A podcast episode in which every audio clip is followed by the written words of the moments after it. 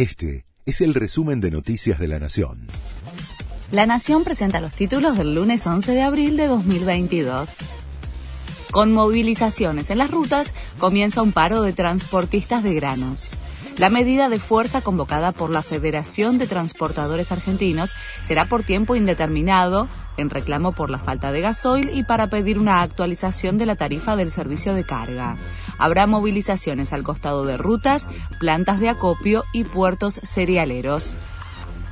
Rigen desde hoy dos nuevas canastas para contener la inflación. El Gobierno Nacional suma dentro de precios cuidados una canasta complementaria de 60 productos esenciales para comercios de proximidad.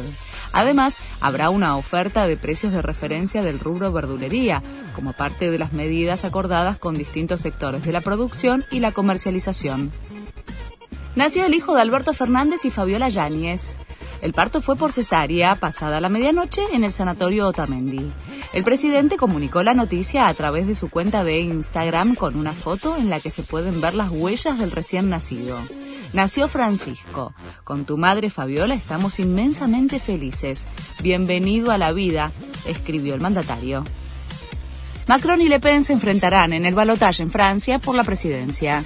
El jefe de Estado lleva la delantera en el recuento de votos de la primera vuelta, que tuvo lugar ayer con un 28,1%, mientras la líder de la ultraderecha ronda un 23,3%. La abstención superó el 25% y es la cifra más alta desde 2002.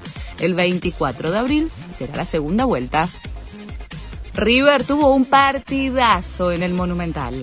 El equipo de Gallardo sacó adelante una noche complicada. Le ganaba 2 a 0 a Argentinos. Se lo empataron y lo terminó ganando 4 a 2.